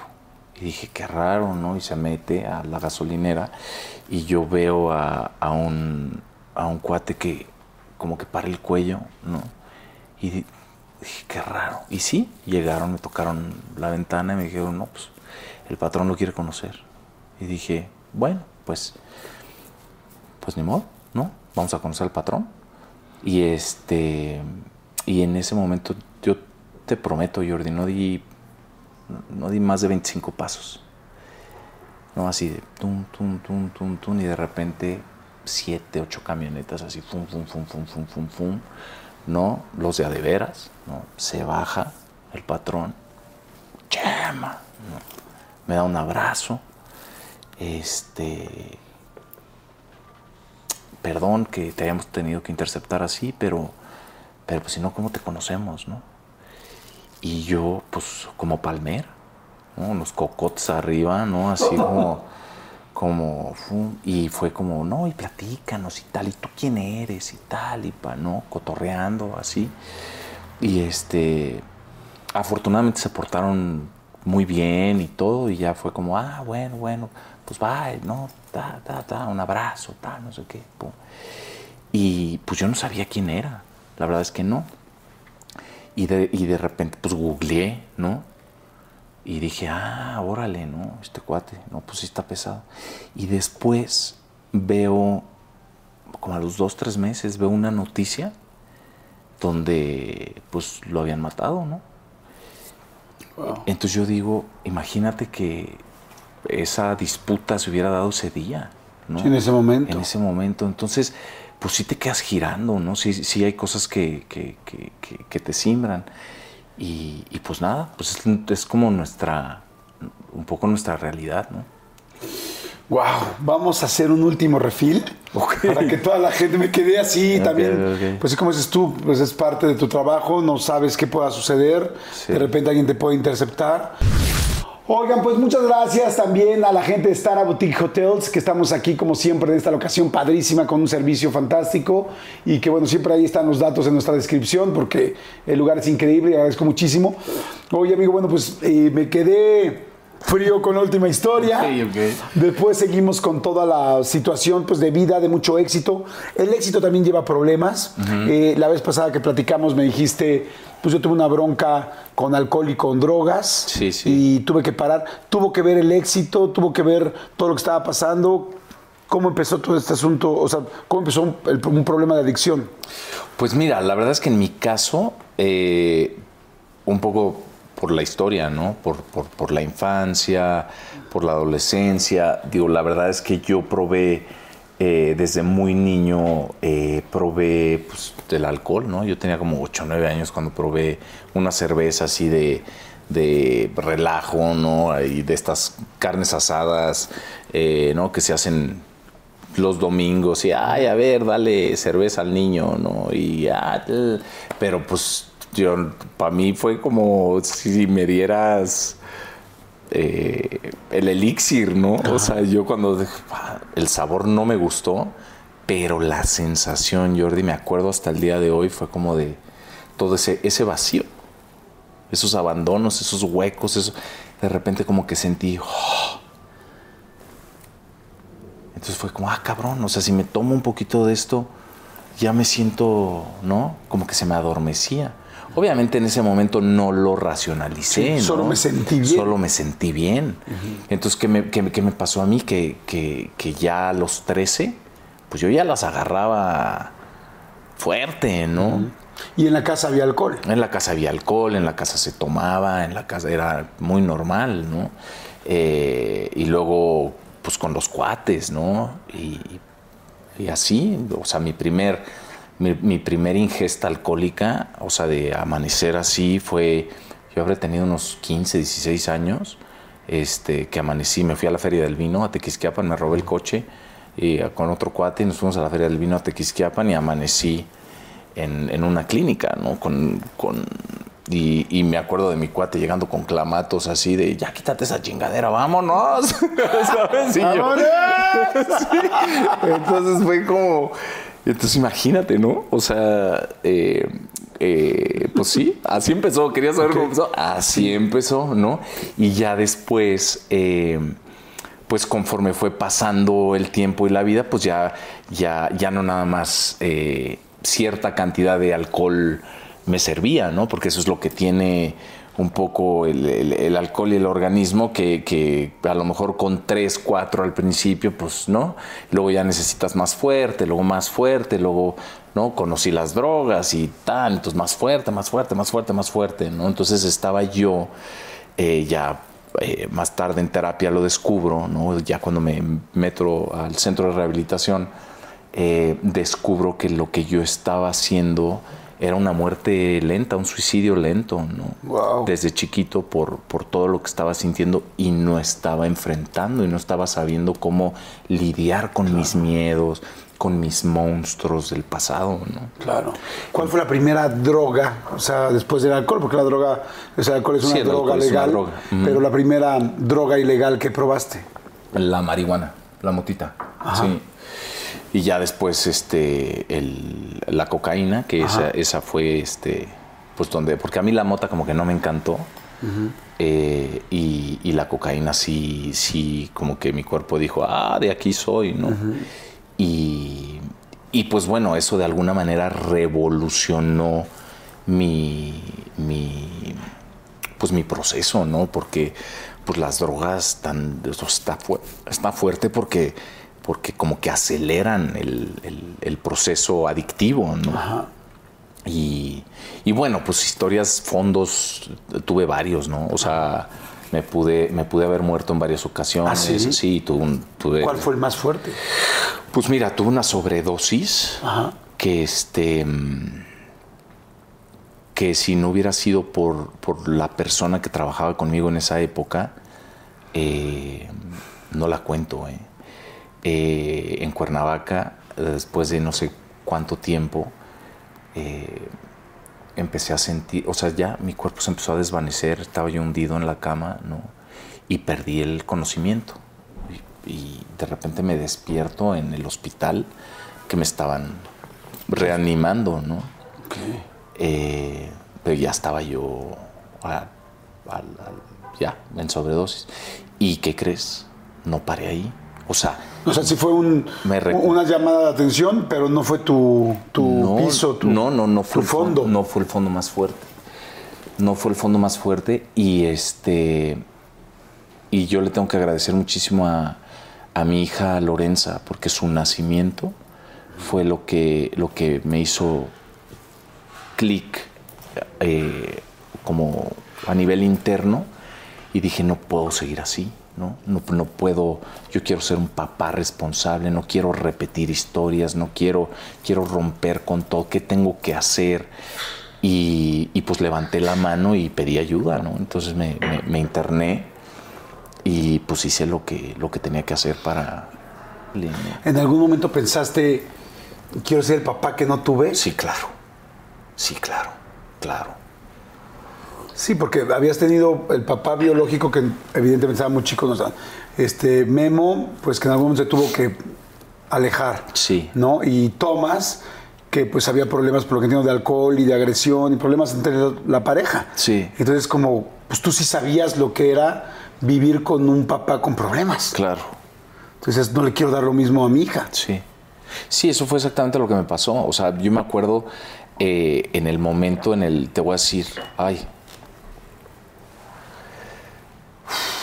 Yo estaba después de, de, pues sí, no, no sé cuántos días llevaba yo en vivo, eh, pero me acuerdo de llegar al, al- al departamento, a su cuarto, yo ya me estaba despidiendo. Esta es la realidad. Y, que- Porque ya tenía, te habías casado con María José. Sí, yo estaba, yo estaba. tenías una niña, y Yo estaba cas- Lorenza. y Yo estaba casado con María José. Estaba, eh, Lorenza estaba muy, muy chiquita. Y me acuerdo que yo ya, o sea, yo ya había planeado morirme. Eh, yo dije, no valgo para nada, ya, ya me voy. Y le llevé como un, un peluche lo puse en, en- en su cama, ellas no estaban. Y, y ya estaba yo para hablarle al dealer para pedir una cantidad considerable para, pues ya, ¿no? Para despedirte. y encerrarme yo solo y despedirme y adiós. Y en ese momento fue muy fuerte porque algo adentro de mí me dijo, Mau, has vivido un- una vida de muerte. Has, has estado tratando de sobrevivir a todo lo que te ha pasado. ¿Por qué no te das la oportunidad de vivir? Así, o sea, una cosa adentro, ¿no? Y dije, me invadió una paz. Y le hablé a un conocido a mi padre, al que fue mi padrino cuando intenté eh, dejar de, beber, le dije, ahora sí estoy listo. Llévame a una clínica. Voy para allá. O sea, como que dije, esto, esto va por mí, y va por mi hija, y va por... Y, y fue muy bonito, este, porque me dijo, le tienes que hablar a María José y le tienes que avisar. Le dije, pero pues ya, ya tenemos broncas y, ¿no? Porque pues obviamente María José no aguantaba mi, mi manera de beber y de tal. Y me dijo, es la mamá de, de tu hija, le tienes que hablar. Le dije, bueno, va. Entonces le hablé y algo que le voy a agradecer siempre a María José es que, y yo creo que, yo creo que gracias a, a ella y a mí y a, todo, a, a, los dos, tenemos la relación tan bonita que tenemos y somos familia, porque me voy para allá, yo te llevo. Entonces ella me acompañó al centro de rehabilitación y este, y para mí fue, eh, pues fue, el, inicio de, algo, pues de, de, mi vida, fue el, el, digamos que un renacer, ¿no? Para mí, me acuerdo cuando me recibió el doctor y me dijo, se atacó de la risa y me dijo, ¿qué hubo? ¿Estás listo? Le dije, estoy listísimo. ¿Qué estás dispuesto a hacer? Lo que me digas. Hago lo que me digas. Y entré con una paz y con una seguridad que, pues que, que es la misma que me tiene aquí, ¿no? De entrarle a, a, al pasado, a los fantasmas, a los miedos eh, y a todo eso, ¿no? Estuviste en rehabilitación en Montefénix, ¿no? Estuve, sí. Y este, que es una clínica muy famosa y muy buena. Sí, sí. Y, y pero bueno, hay terapias de grupo, momentos donde sí. mesas redondas, tribunas donde se para uno a hablar y decir las cosas. Tú ya eras muy famoso. Sí. ¿Te daba pena? ¿Te daba pena decir, madres, todo el mundo me conoce, todo el mundo me ubica, soy una persona pública y voy a contar cosas que quizá ni yo mismo me he atrevido a sacar de mi boca enfrente sí. de todos ellos? Fíjate que no. Fíjate que me, me a mí, yo llegué con una apertura y con unas ganas de, pues de sanarme, que, que si me decías, tómate lo que fuera, yo me lo tomaba. O sea, y yo llegué como con una apertura así como, como impresionante. ¿no? Me trataron de sacar de la clínica. Eh, pues la gente de, de, querían que yo siguiera con, con el proyecto, no, con el proyecto que estaba haciendo en ese momento, ¿no? Pero, les, pero pues no se podía, ¿no? Ya estás en, en, ahí, tienes que vivir tu proceso de, de recuperación, pero... ¿No, no le hablaste? O sea, ¿estabas en medio de una serie o algo? Sí, estaba en medio de...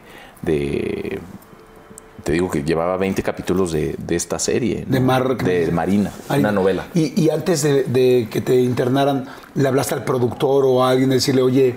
No, porque en ese momento, eh, o sea, yo sabía que no, que, que, que, no, me, que no me iban a dejar.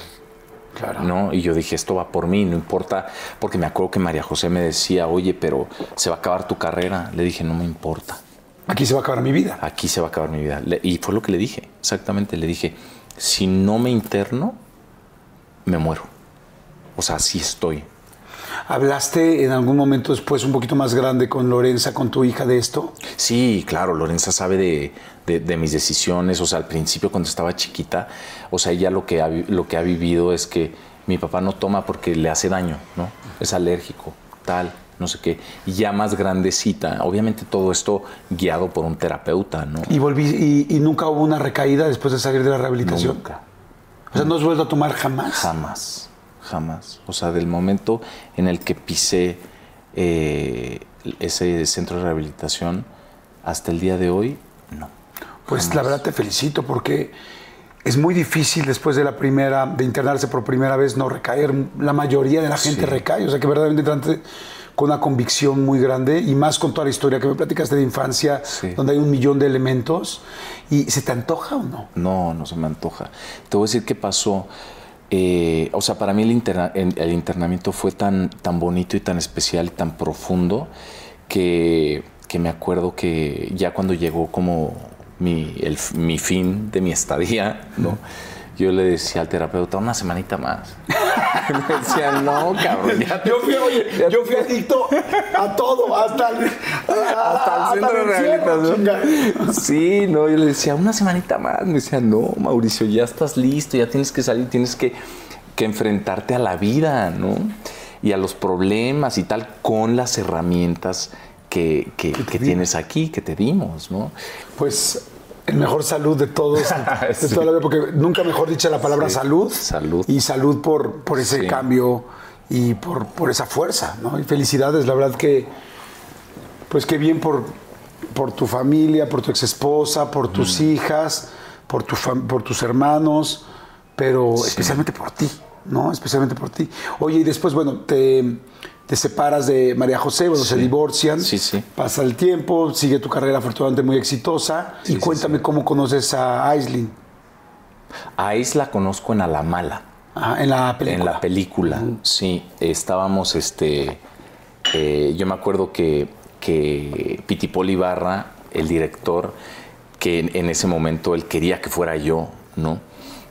Y tiempo después me enteré que Ice no me quería a mí en la película. ¿Ah, sí? Ajá, no me quería a mí en la película. Eh, Y luego, ¿qué antes de ese casting. Ahí andaba. antes de ese casting. Este, y de repente fue como que Piti le dijo, ¿y? Pero espérame, ¿por qué no te quería? Nunca le preguntaste. No, porque ella quería otros, o quería, le estaba queriendo dar oportunidad a otros amigos de ella, otros, no, ella quería que fuera otro actor, pues no me conocía. Ah, sí, yo tuve una igual. No sabe- que le ¿Ah, quería sí? dar oportunidad a otros amigos. Pero otro tipo de oportunidad.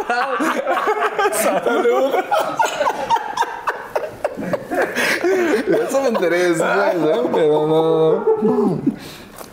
Oye, y entonces, Ay, no. entonces ella no quería. No, y le salió un tiro por la culata ahora sí que.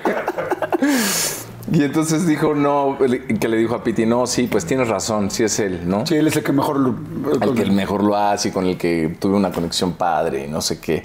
Y luego fue muy fuerte porque como que como que yo como que decía, ay, no, pues esta debe ser así como como la modelito y la ya sabes, como no sé, y luego hicimos ejercicios de, de, eh, para ensayar y todo el rollo.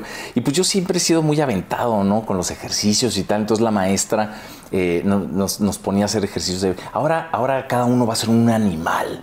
Y, y- y tú qué eres y tal. Y yo caminaba como pantera, y, ¿no? Soy una pantera. y me clavaba en los ejercicios. Y ahí es así de, no, no, no, no, yo no voy a hacer esos ejercicios. Ya sabes, así como, yo decía, no, pues esta no le entra, ya sabes, así. Y Sí, es como que la veías, no estamos en el mismo canal. Sí, como que no estábamos en el mismo canal. Y luego ya filmando, eh, pues fue, fue, fue muy padre porque ahí hubo como una, una conexión, empezamos a, a platicar, ella me platicaba de su vida, yo de la mía, ¿no? Pero eso, eso fue ya como hacia, hacia el final de la película. O sea, como que cada quien en su rollo y al- hacia el final de la película ya fue cuando, cuando fue como que, ah, mira, está padre la onda que trae, yo también, pam, pam, pam. Y entonces eh, ella acababa de terminar una relación, yo también eh, había salido de una relación y me acuerdo perfecto que le dije, oye, pues ya se acabó la peli, pero me encantaría seguirte conociendo. Y me dijo, órale, va. Yo tenía que hacer un viaje y ya, este, le dije, pues cuando regrese te, te busco. Sí, órale, va. Y ya, la busqué. Hasta ahí en la película no había habido nada, ni un toquecito de dedo. nada, nada, nada. Nada. No, nada, nada, nada. ¿y los besos se sentían normales? No, bueno, lo- la única anécdota que, que- que está ahí es cuando estábamos haciendo pues la escena eh, de, de- de- de echando pasión, ¿no? Que son de las escenas más incómodas que hay. Este, y Pitipola así en Por eso luego la repitieron, y la repitieron, y la repitieron. ¿no? Sí, pero ya no es ficción, ¿no? Pero este, y Pitipol así de, de, a ver, mi Mau, otro empujoncito, ¿no? Y nos ponía, nos ponía música así. Y ella estaba nerviosísima, ¿no? Eh, era, su primer, una, era su primera vez que hacía una escena así. Y yo me acuerdo que, eh, pues digo, con ella, y la verdad es que con todas mis compañeras siempre busco que se sientan Claro. eh, cómodas, tranquilas, porque son escenas muy incómodas, ¿no? Y, y- y me acuerdo que sudaba y estaba como muy nerviosa. Le dije, tranquila, no pasa nada, con que te sientes cómoda y tal. Y- y pues ya, ¿no? Entonces, como que yo siento que ella quedó como muy, como muy agradecida con Sí, esa que parte. la cuidaste mucho. De que la cuidé, ¿no? Eh, pero ya no pasó nada, seguimos haciendo la, la película y todo el rollo. Y ya al final, te digo que fue como que, yo creo que en los últimos dos, tres días que empezamos a platicar mucho de, pues ella de, de su vida y yo de la mía. Y en ese momento, como que conectamos. ¿Te vas de viaje? Me voy de viaje, regreso, la busco y este Y ya empezamos a, a- a salir. Y ya hubo una conexión y, y, pues estuvo padrísimo. ¿Le llegaste o no? Porque ya ves que luego hay unos que ya ni llegan ni nada. Mm. No, sí le llegué, sí le llegué. O sea, le dijiste así, ¿quieres ser mi novia? Ah, tú, ah, de... de ah, No, sí, o sea, de, no, o sea, de preguntarle, me. Claro, claro que sí, sí, sí. Sí. Ah. Sí, de una manera muy informal ella siempre se quejó. ¿Por qué? Porque, este, porque íbamos en, en la camioneta en el segundo piso, ¿no? Y de repente me volteo y le digo, bueno, pues ya, ¿quieres ser mi, no- mi novia? Y fue así como de neta, en una camioneta, así, este, ¿no? O sea, más serio, ¿no? Y yo, bueno, bueno, bueno, pero sí, sí, no, bueno, ya. Y luego la verdad es que cuando hi- hicimos un viaje, un road trip en, en Nueva Orleans, ahora sí, con la luna, con el, ¿no? Eh, Esta cosita de fondo ya más romántico, me hinqué y le dije, ¿quieres ser mi novia? Y ya me dijo, sí. Este, te hincaste? Pues sí, pero dice que me hinqué como niño. Que porque me hinqué con las dos rodillas. No, bueno, pues quería todo. No en el segundo piso. No te pongas con las dos rodillas. Sí, sí, sí, pues por eso acabamos como divorciado. acabamos. Ah, sí, ya. No me sientas. No, te no. mando besos. Yo también. Ya no a Te quiero, te quiero. voy a Sí, sí, la otra sí, versión. sí, te Pero quiero. entonces se quejó de las dos rodillas. Ay, no. Me dijo, sí. Me dijo, ay, no, o sea, sí, pero. estaba en un pero ¿por restaurante o qué? No, estábamos ahí, este, al lado del, como del laguito, este de, de, de Nueva Orleans, ahí. Sí, caminando, como un maleconcito. Ajá. Sí. ¿Estuviste muy, muy enamorado? Sí, estoy muy enamorado de Ice, claro. Claro que sí, sí. Y, y la quiero muchísimo y, y creo que este. Pues creo que hemos, hemos sabido transitar el cambio de la relación, ¿no? La mutación de, de- de nue- de nuestra relación y cómo, eh, eh, pues sí, de repente entender ella hacia dónde quería ir, eh, lo que yo quería, ¿no? O lo que yo quiero, que son, son, son, pues son cosas distintas. Entonces fue, eh, eh, pues llegar a ese, a ese estado de entendimiento de, pues de que somos familia, ¿no? De que somos familia por, por Kai, nos acompañamos y hablamos diario, todos los días. Eh, ella se apoya en mí, yo me apoyo en ella y hemos armado como una, una muy bonita amistad y una, pues sí, una familia eh, y un vínculo muy padre, ¿no? Donde yo lo que quiero es que ella sea feliz. Claro. Eh, y, y ella me decía lo mismo, ¿no? Claro. Sí tuvo que ver la serie de Viaje con los Derbez. O sea, la gente empezaba a ver eso y luego decían, es que ahí fue el acabose de la relación. Es cierto.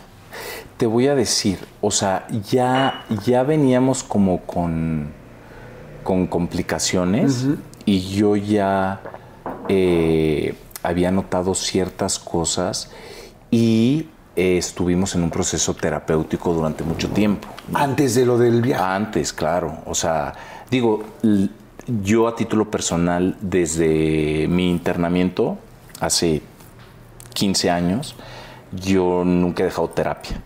Eh, de repente empezamos a, a- intentar eh, ir a, a terapia de pareja eh, y fue un proceso evolutivo, ¿no? De que yo siento que la misma terapia nos ayudó a separarnos como nos separamos y a transitar ¿no? los cambios de la, de la relación y en mi caso, ¿no? porque cada quien lo, lo, vive, lo vivió distinto. ¿no? Y a mí me tocó ser el, el que me volteé con Ice eh, eh, en un momento eh, y decirle a Ice, creo que, pues creo que estamos en caminos distintos y creo que le hemos echado ganas durante cinco años, seis años. Tenemos una hija maravillosa, nos adoramos. Yo te quiero muchísimo, tú a mí, o sea, hay un amor genuino, pero te tengo que dejar crecer y vivir tu proceso y yo tengo que vivir el mío y nos estamos, eh, Metiendo- nos estamos metiendo el pie, ¿no? Y me parece muy egoísta eh, querer aferrarse y que las cosas salgan, ¿no? Como, como, como, a- como a fuerza, ¿no? Eh, entonces, ¿qué, qué pasó? O sea, a mí, pues sí, el tema de la serie para mí, yo te voy a ser honesto, para mí es de, las experiencias más fuertes a nivel profesional y a nivel personal que, que, que, me ha tocado vivir, ¿no? Porque a mí, este, hubo ciertos acuerdos que se hicieron para aceptar hacer la serie eh, que no se cumplieron al, al, estar haciéndola, ¿no? Sobre todo cosas que tenían que ver con el, el cuidado de, de, de, la bebé, ¿no? Entonces ya haciendo la serie, tú sabes de esto, este, son muchas horas, ¿no?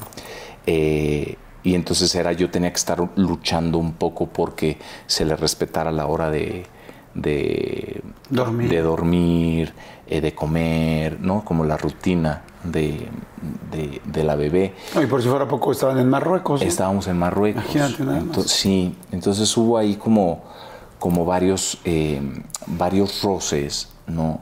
Donde al final pues me sentí solo yo con la bebé custodiándola, ¿no? De alguna manera. Y, y me tocó a mí enfrentar a las productoras, ¿no? De decirles, a ver, este, pues la necesito cuidar a la bebé, ¿no? Y necesito, ¿no? O sea, legalmente ustedes saben cuántas horas puede un bebé estar en un set. No, pues no. Entonces ya fue como, sí, ah, tienes razón. Entonces fue como, como un navegar ahí, ¿no? Y pues sí, obviamente, eh, pues es distinto, porque para mí, para mí era un programa, eh, pues más como, como, como, como, como pues de gozarlo en familia, ¿no?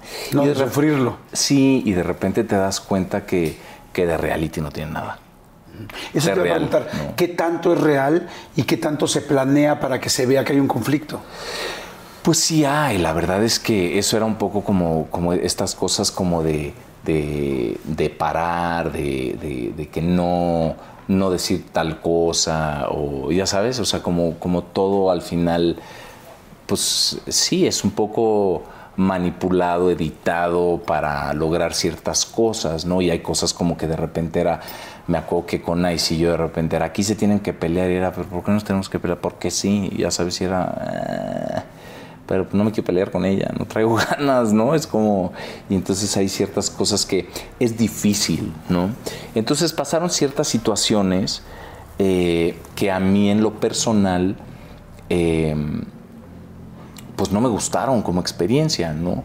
Y, y sí me tocó, este, o sea, sí hablé con Ice y sí fue como de, oye, este, pues esto no está padre, ¿no? Eh, no, no, no, sí, no, es también mi peor experiencia, yo no vuelvo a hacer nada, no sé qué. Y le dije, bueno, pues yo, yo tampoco. Y este, y ya, corte A, este, no, pues que yo sí voy a hacer otra. Ah, bueno, pues está bien, ¿no? Eh, y ya. Pero entonces sí fue uno de los últimos, eh, las últimas piedritas en el zapato de la relación. Pues sí, yo creo que ya venía, ya, ven, ya veníamos como hacia allá y, con diferentes intereses de alguna manera, ¿no? Ahora que están separados, sí que me da mucho gusto que lo hayan podido llevar tan bien y que hoy sean tan amigos y se procuren tanto la felicidad del otro. Eh, ¿Cada cuándo cada cuándo ves a tu hija? Mira, la verdad es que con Nice eh, tenemos como, como todo muy compartido, como los dos trabajamos mucho. este, los dos viven en Los Ángeles. Los dos vivimos en Los Ángeles. ¿Por Kailani? Pues por, por decisión de, que a los dos nos gusta mucho estar allá. Yo tengo una conexión muy especial con Los Ángeles y me encanta. Pero eh, sí, los dos decidimos quedarnos allá y, y lo que hacemos es como que nos repartimos muy bien el tiempo. ¿no? Entonces ella está eh, con Kai, eh, eh, no sé, dos semanas, luego yo estoy dos semanas, luego de repente es como, ay, voy a hacer una película, entonces yo me quedo ¿no? ese mes con ella, o yo voy a hacer una película, ah, pues entonces ella se queda ese mes. O sea, lo tenemos como muy, muy armadito. Pues yo, Mau, te agradezco muchísimo la plática, el corazón, como lo has abierto, el tocar temas que evidentemente pues siempre son algunos muy alegres y muy divertidos, como los platicamos hace rato, y otros pues que duelen, pero que son parte de la, del crecimiento de cada persona, ¿no? Todos tenemos un chorro de cosas que pues lamentablemente, pues unas que sucedieron y otras que nosotros hicimos que sucedieran, pero pues aquí estamos y tenemos que empezar a cada quien a trabajar las suyas, ¿no? Hay algo que me encantó dentro de toda esta historia y, y quisiera darte algo que es muy significativo y algo muy sencillo, pero que creo que, que, tiene que ver con tu carrera y que tiene que ver con tu vida. Y es, eh, es ese personaje que, pues que te ha llevado a donde estás hoy, ¿no? Dijiste hoy eh, durante la entrevista que el primer que el primer papel en Azul Tequila había sido importantísimo, ¿no? Sí. Dijiste, fue un parteaguas para mí, éramos nuevos, confiaron en nosotros. Sí. En ese momento estabas tú y Bárbara Mori. Sí, sí. Y dijiste, fue un personaje muy importante porque como que fue un parteaguas, Sí. ¿no? Eh, Mira qué loco. Y esta foto, Ajá. la, Memo también la tenía. Como que siempre la conservó. Cuando, cuando me, me, me llevé como su caja y todo, todo- todas sus cosas, estaba esa foto. Como que siempre la, la tenía ahí. Bueno, era como muy fan mío. Eso, eso era. ¿Tú, era fuiste, ¿Tú fuiste la persona que, que lo acompañó en su último momento?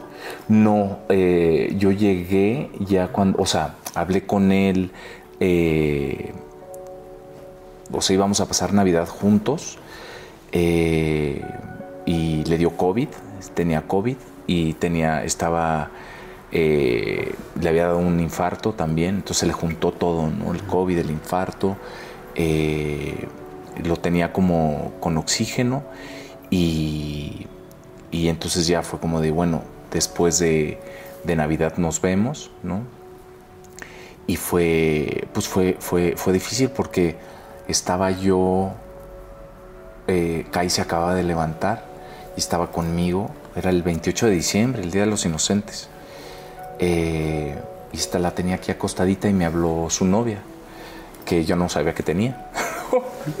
o sea, yo me enteré que tenía novia 20, a- 20 días eh, antes de que él se muriera, ¿no? Y, yo estaba con Kai y me dice, ya se fue, ya se fue. Y yo, uff, o sea, fue ahí como, como agarrar fuerza, ¿no? Y valor porque tenía a la bebé y la iba a llevar a la escuela.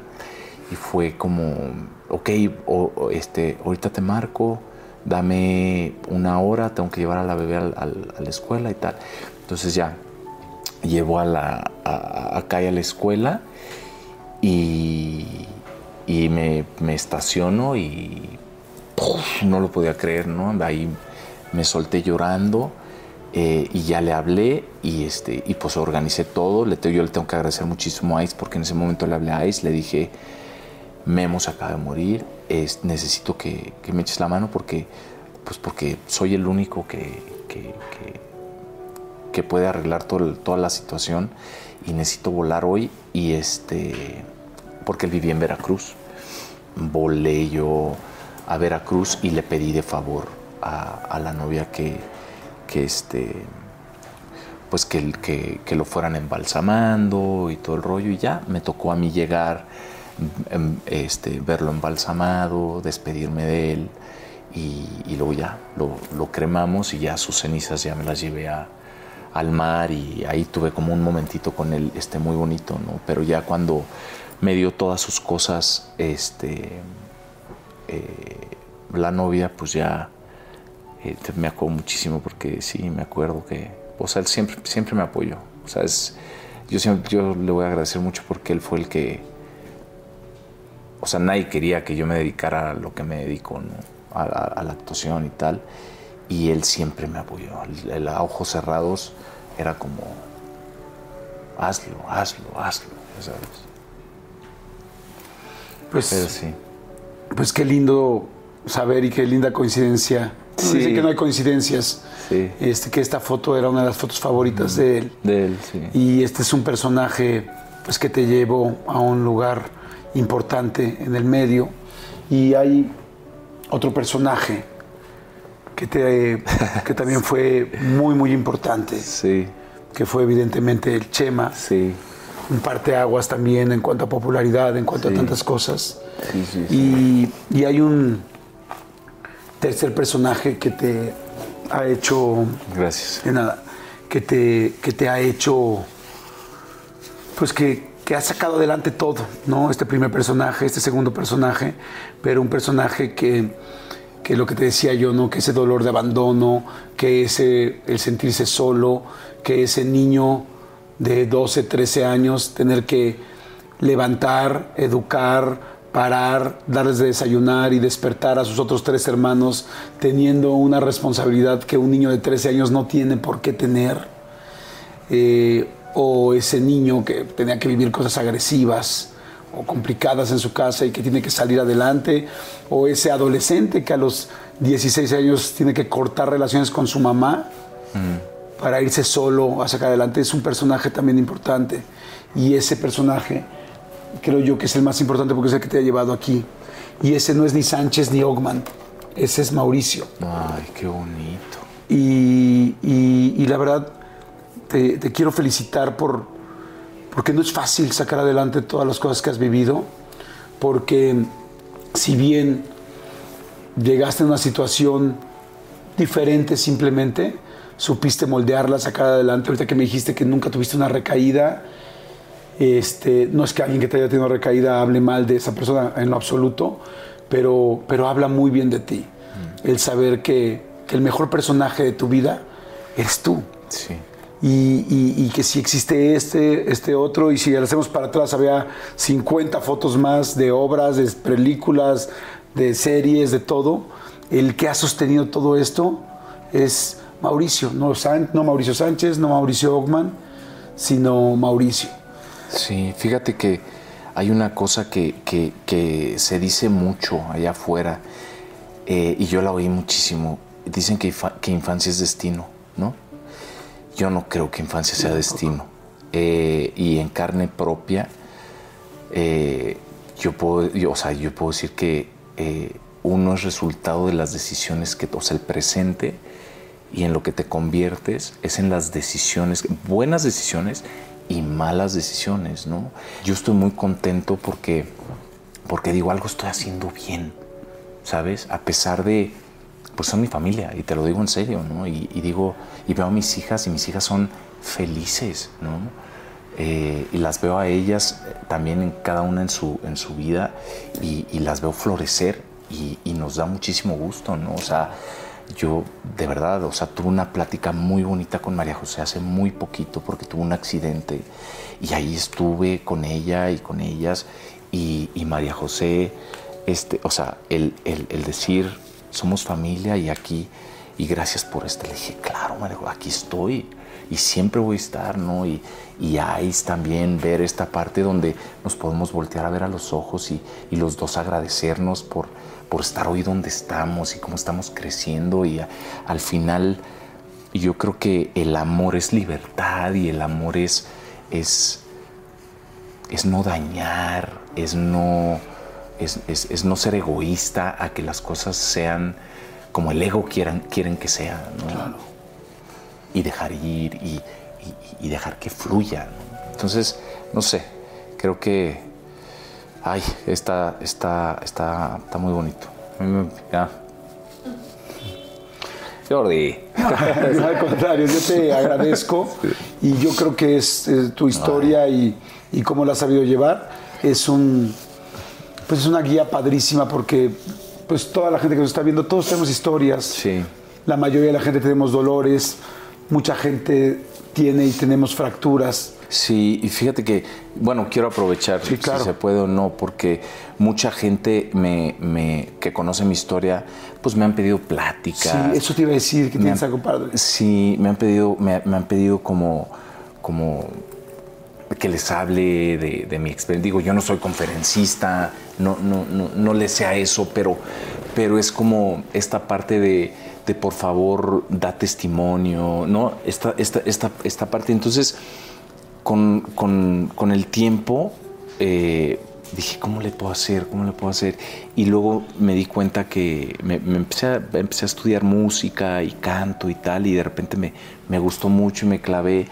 Y entonces grabé unas canciones de, pues ahora sí que cantándole al amor, diferentes eh, maneras de, de- de amar y los diferentes amores. Y, y entonces estoy preparando un, un- como un, un híbrido, ¿no? Ajá. Entre testimonio y canciones, donde quiero compartir un poco más de, de- de esto, ¿no? De, de experiencia de vida. Por lo mismo, o sea, si a alguien le sirve, le toca, eh, pues ahí está, ¿no? Entonces próximamente estaré también haciendo eso. Pues felicidades, yo creo que vas a ayudar a muchísima gente. Eh, estoy seguro que mucha gente va a querer ir a, a escucharte, a que compartas y yo creo que un conferencista no tiene que ser una persona que haya estructurado, estudiado y armado una conferencia perfecta, sino la mejor conferencia que uno puede tener es lo que tiene en su corazón, lo que ha vivido y lo que ha superado. Sí. Y yo, si esas son las condiciones, Sí. tú ya eres un gran conferencista. Ay, qué lindo. Muchas gracias, Mao. Muchas gracias. Eh, gracias por platicarnos también esto que sé que no lo habías dicho en ningún lugar eh, de esto nuevo que vas a hacer, de ese nuevo proyecto. Sí. Te deseo muchísima suerte y, y gracias, gracias por todo lo que aprendí y por todo lo que aprendimos hoy. No, gracias a ti, Gracias, gracias, por invitarme y bueno, pues gracias a todos. Muchas gracias. gracias, mi querido. Muchas gracias. Nos vemos, nos vemos en la siguiente. Gracias por estar siempre en todos los episodios. Si les gustó, compártanlo.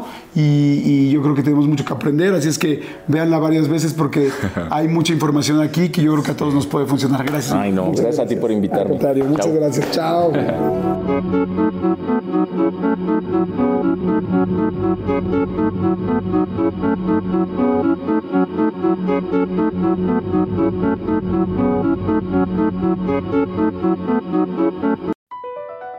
BP added more than $70 billion to the U.S. economy in 2022.